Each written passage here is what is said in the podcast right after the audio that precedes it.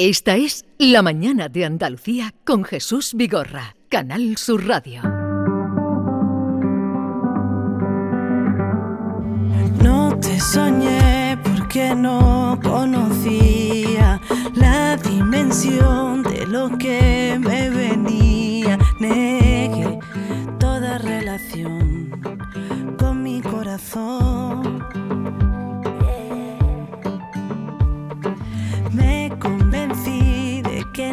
No sería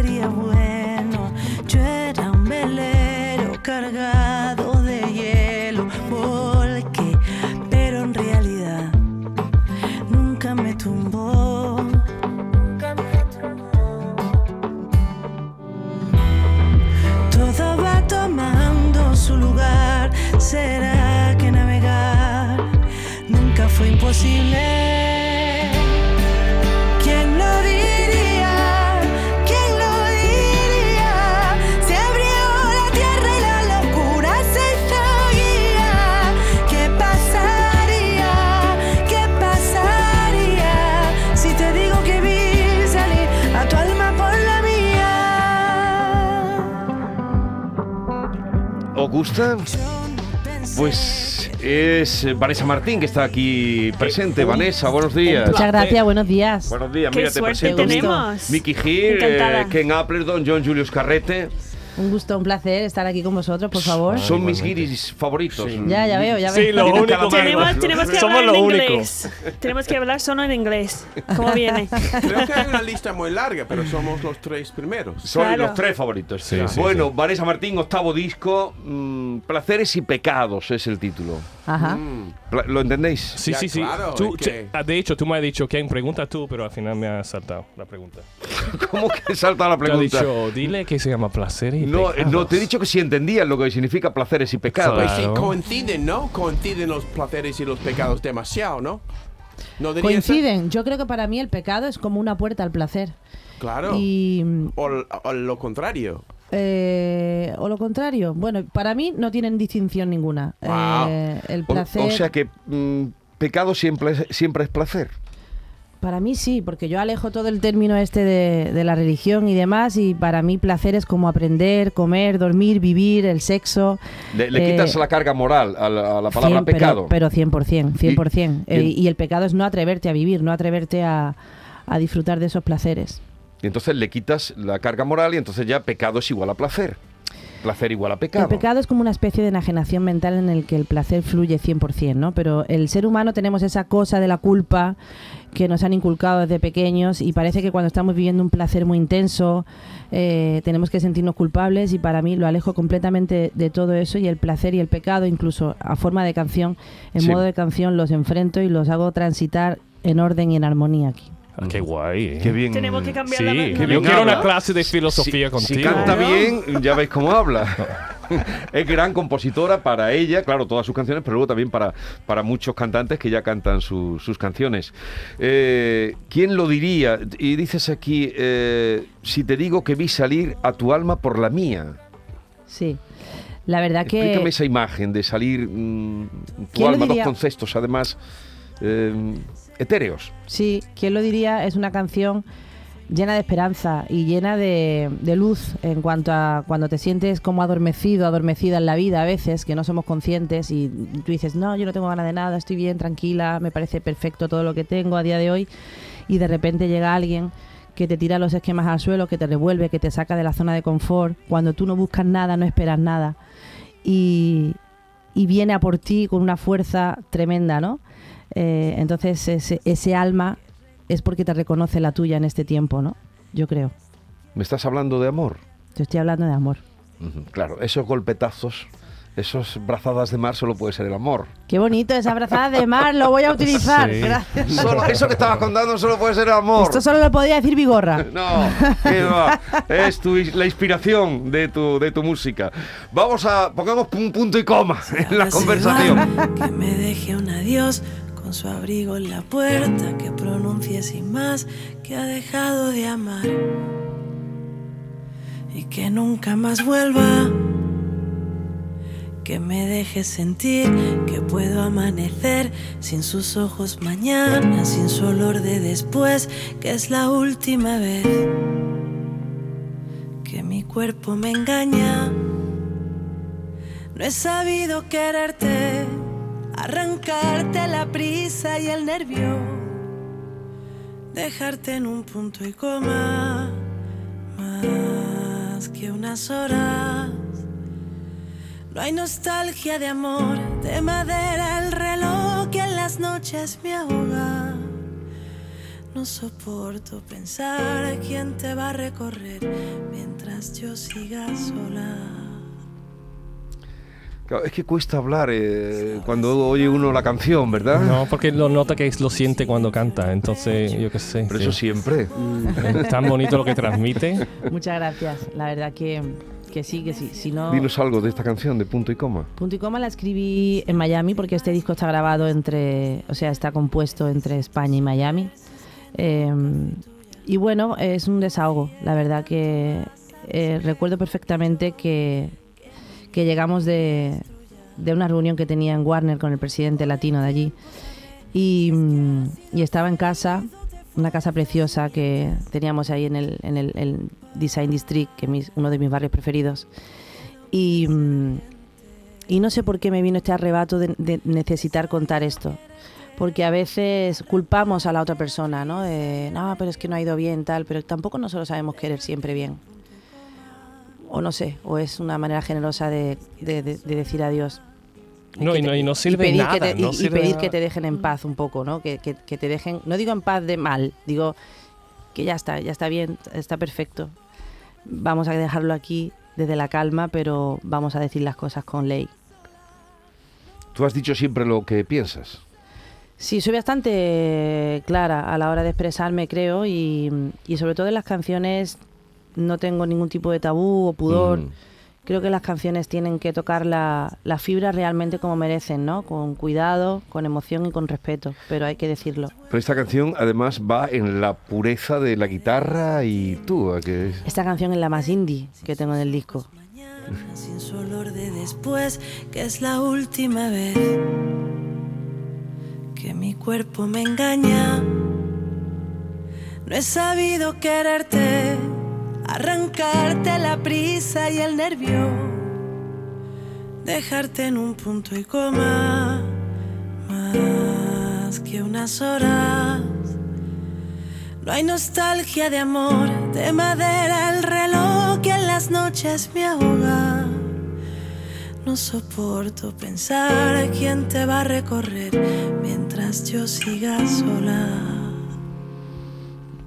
Preciosa. Muchas gracias. Este disco, la gente que quiera la parte más pura de mí, como esta, Mm. coma, por ejemplo, de silencio, de misterio, de, de respiración y recogimiento y reflexión, la va a encontrar. Y quien quiera la parte más explosiva, más loca, más dinámica, pues lo va a encontrar también en Verano Eterno o en Toscana. Bueno, vamos a buscar Verano Eterno. eh, ahí está. ¡Ole! ¡Ole! Ay, niña, por Porque favor, si qué no- rapidez.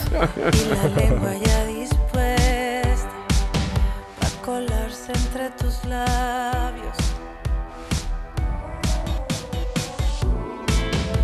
la idea de perderme, tan segura entre tus brazos, que no quiero ni dolerte. Que pasen los años y alguien pueda hablarte de mí y me quiera saber y no evites el fin.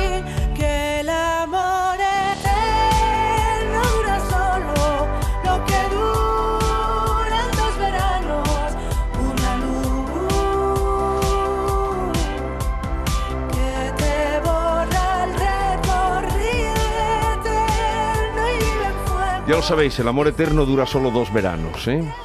Solo dos. Solo Dos veranos. no, aquí soy más optimista. ¿Cuántos veranos llevas tú con Jorge? Yo Muchos. mm, bastante, 21 por... No, Y 21. siempre hace los vídeos de eso en la playa y los dos. Sí, que nos gusta mucho Enamorados. Claro. Bueno, yo... ¿A quién no le gusta una playa? Hombre. ¿A quién no le gusta una playa? ¿A quién no le gusta el mar y un buen atardecer ahí? Claro. Y todo lo que lleva la playa. Madre y- mía, y qué locura. ¿Y por qué dices que solo dura el amor eterno dos veranos? Bueno, esto es una, es una conversación que tuve con, con Sabina en su casa después de tomarnos dos tequilas y, y llegamos a la conclusión de que el amor después se transforma, pero esa locura, esa enajenación y esa, mm, no sé, ese salirte de ti, sí que, que llegamos a la conclusión de que, por lo menos yo no sé si él lo recuerda, pero yo sí le dije, Joaquín, que el amor dura dos veranos, que después ya pasa otra cosa. Y él me decía, bueno, llevas razón. ¿Has visto la película, el documental? No, todavía no, porque me ha pillado fuera. Eh, eh, las veces que me lo que me lo que me han invitado a San Sebastián y el Pues otro día Madrid me pilló en Puerto y Rico. y habla de de que el desamor, esto ya lo tenemos visto y tú también lo sabes, de- de- de- es donde mejor se compone o donde más te provoca Sí, para contar. 100%. Entonces, ahora no compongo nada, nada, a ver si eh, a su Jime, ¿no? Se Jimena, llama Jimena. Jime, Jime, le dice él. Jime. Él le llama Jime, Jime. A ver si Jime me deja, me deja solo y entonces ya puedo componer, pero ahora como estoy en la, en la- en la serenidad del amor, pues no puedo componer. Sí, él a veces dice, Jime, hazme algo. Hazme alguna... Ah, Hazme alguna trastada, algo. para que yo pueda componer. John Julius. Ya, ya. Yo tengo una pregunta, porque sabe que tú eres poeta también, ¿no? Sí, ¿Ya? tiene un libro precioso, Mujer Océano. Claro. ¿Y cómo es que, por, cómo sabe cuando unas palabras puede componer una poema y cuando la letra de una canción? Es que eso siempre me ha interesado, porque hay muchos, por ejemplo, letristas de Jim Morrison en Estados Unidos, o por ejemplo, Leonard Cohen, hay mucha, pueden coger la letra y se parecen poemas y al revés. ¿Tú piensas en la diferencia cuando estás componiendo? Eh, yo tengo eh, poemas que han derivado en canciones. Sí. pero cuando eh, yo creo que va en el silencio que sientas en la cabeza. Yo en mi caso, que compongo tanto canciones como eh, poemas, em, tengo silencio. Cuando quiero hacer, cuando quiero escribir una letra sin más, si- siento silencio y libertad de que no tengo que pararme en un estribillo, de que no tengo que hacer un punto álgido en- Ah. eh, a los 50 segundos, que no estoy pensando en ningún que va a sonar en ningún sitio. Y, y después la fluidez y, la, y, y el tamaño del, del texto Mm. y, y de lo que quieres hablar, que tienes otra libertad diferente en cuanto a, a que no, no siempre tiene que ir, eh, aunque haya una métrica y demás, pero no siempre tiene que ir tan sujeto como en una canción. ¿no? Mm. Eh, pero encuentro una similitud y al mismo tiempo una libertad diferente, ni mejor ni peor, en cuanto a que no va encorsetada a tres minutos y medio de eh, desarrollo, clima y, y Mm. resolución, ¿no? Es como, no sé, Más libertad, ¿no? sí. Ya. Y también me gusta la idea de que, estas diferente. palabras... Las canciones para mí Claro. son muy libres y imagínate cuando va acompañada la música ya eso entra en una dimensión que ya se cuela directamente eh, en, en otros sentidos y otros niveles de emoción. Pero, pero sí que en mi cabeza cuando yo siento silencio, Eso, me gusta esto, porque algunas palabras tienen que ir con el silencio. Eso, 100%. eso es la verdad. Sí. Ya. Mm. Oye, y el estilo del de, el disco, del CD, eh, no sé si has hecho también vinilo, que está ahora todo el mundo Sí, haciendo pues, vinilos por y tal. favor. Es que le va mucho al vinilo, porque vinilo es un poco vintage. Estás aquí como mujer de, de revista, de, de- de revista antigua, de cuando todavía el color no tenía tanta presencia. Sí. Muy guapa. Ah, muchas gracias. El vinilo es un espectáculo. Si el CD, el CD está precioso, yo estoy enamorada del arte de este disco. El arte para la gente que nos esté escuchando es, pues eso, el, el- el libreto, el diseño, el- la gráfica. Pero sí que el vinilo te puedo decir que es un espectáculo de bonito. Sí. Ujú. Podría no reconocerte. Fue tan difícil la aventura. De lejos te ves diferente. Casi tres años sin verte y todos llenos de preguntas. Tal vez pecamos de imprudentes. Reconozco, tengo miedo. Porque ya tuve suficiente. Pasa el trago de perderte, pero no lo hago de nuevo.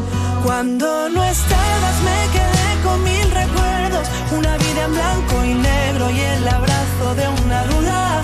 Cuando no estabas, extrañarte era mi oficio. No llamar un sacrificio, no pensarte una locura. Y ahora que estás aquí, ya no vuelvas a permitir. Nuevo disco de Vanessa Martín, cuando no estabas en esta canción. Eh, Hoy estáis muy disciplinados. Yo, yo tengo una pregunta. Tenemos mucho respeto. Sí, sí, estuvimos Muchas hablando. gracias. Porque en Estados Unidos, muchos de los cantantes, bueno, todos, ¿no? Tienen canciones o álbumes de Navidad. Pero aquí no hay cultura de. O sí hay. No hay. No Es hay, verdad, ¿no? llevas razón. Que tú no tienes un álbum de. que dice, eso es mi álbum de Navidad. No, de verdad, llevas razón. Y el otro día eh, fui la encargada, junto con el alcalde Paco de la Torre, de, Ah, verdad, de sí, sí, te inaugurar vi. de- el alumbrado de Málaga de, de la Navidad. Y me decía la concejala de fiestas, Teresa Porras, me decía, Vanessa, tienes que hacer un, un villancico para que el año que viene te pongamos a ti en lugar de María Carey. Sí, es verdad, porque ya Claro. está cansado ya de. María. Claro, tienes que hacerlo. y bueno, Vanessa. y, y la verdad Porque que la me- Navidad te gusta. La Navidad me ¿O encanta. la recuerdas de- no, no, de no, no, me encanta. Yo me- a mí la Navidad me encanta, me encanta poner mi casa preciosa, pongo me hace mucha gracia porque desde hace unos años pongo duendes y, y gnomos por todos lados y mis perros mis perros se asustan. Cada vez que llevo uno nuevo se quedan los perros mirando como diciendo, ¿este quién es? Oye, eh, pues eso mm, está bien. Vamos, si viene la inspiración, que seguro que lo hará eh, estupendamente. Y eh, habrá gira también con este disco. Arrancamos la gira de Placeres y Pecados el 16 de diciembre en el Withink. Con el, ya con el espectáculo nuevo que estamos preparando, algo muy bonito, muy especial. O sea, Al- ya el mes que viene. Ya está, el mes que viene. Y a partir de ahí, pues en Andalucía estaremos en el mes de junio. Arrancamos en Córdoba, Málaga y Sevilla. Mm, Qué o sea, bien. que, que vas a parar poco. Eh, No, no ya en, en diciembre. No, no, el año que viene tenemos eh, la gira en España, en Latinoamérica y en Estados Unidos. Así que esto es, y aparte, otros proyectos en paralelo que voy ahí. Y, y esto es un no parar. Yo creo que ya descansaré, descansaré, descansaré cuando acabe eh, toda la gira de este disco. Ahí sí que creo que me voy a tomar un tiempo ya de... Un tiempo de largo, tú- ¿no? De un año, Sí. dos años o... Mm, no puedo tanto. No tanto. mi carácter, mi manera, eh, es que mi nervio, no, yo que soy nerviosa, soy de, de culo inquieto, perdón por la expresión, pero... No, Pero te bueno. entendemos todo. Oye, tenemos, te reclaman y yo tengo que terminar el programa. Me alegro muchísimo de verte Yo con, también. con Un- tan alegre, un con un disco tan bonito y con tantas ganas de hacer cosas. Y mucha gracias, suerte con todo. Gracias.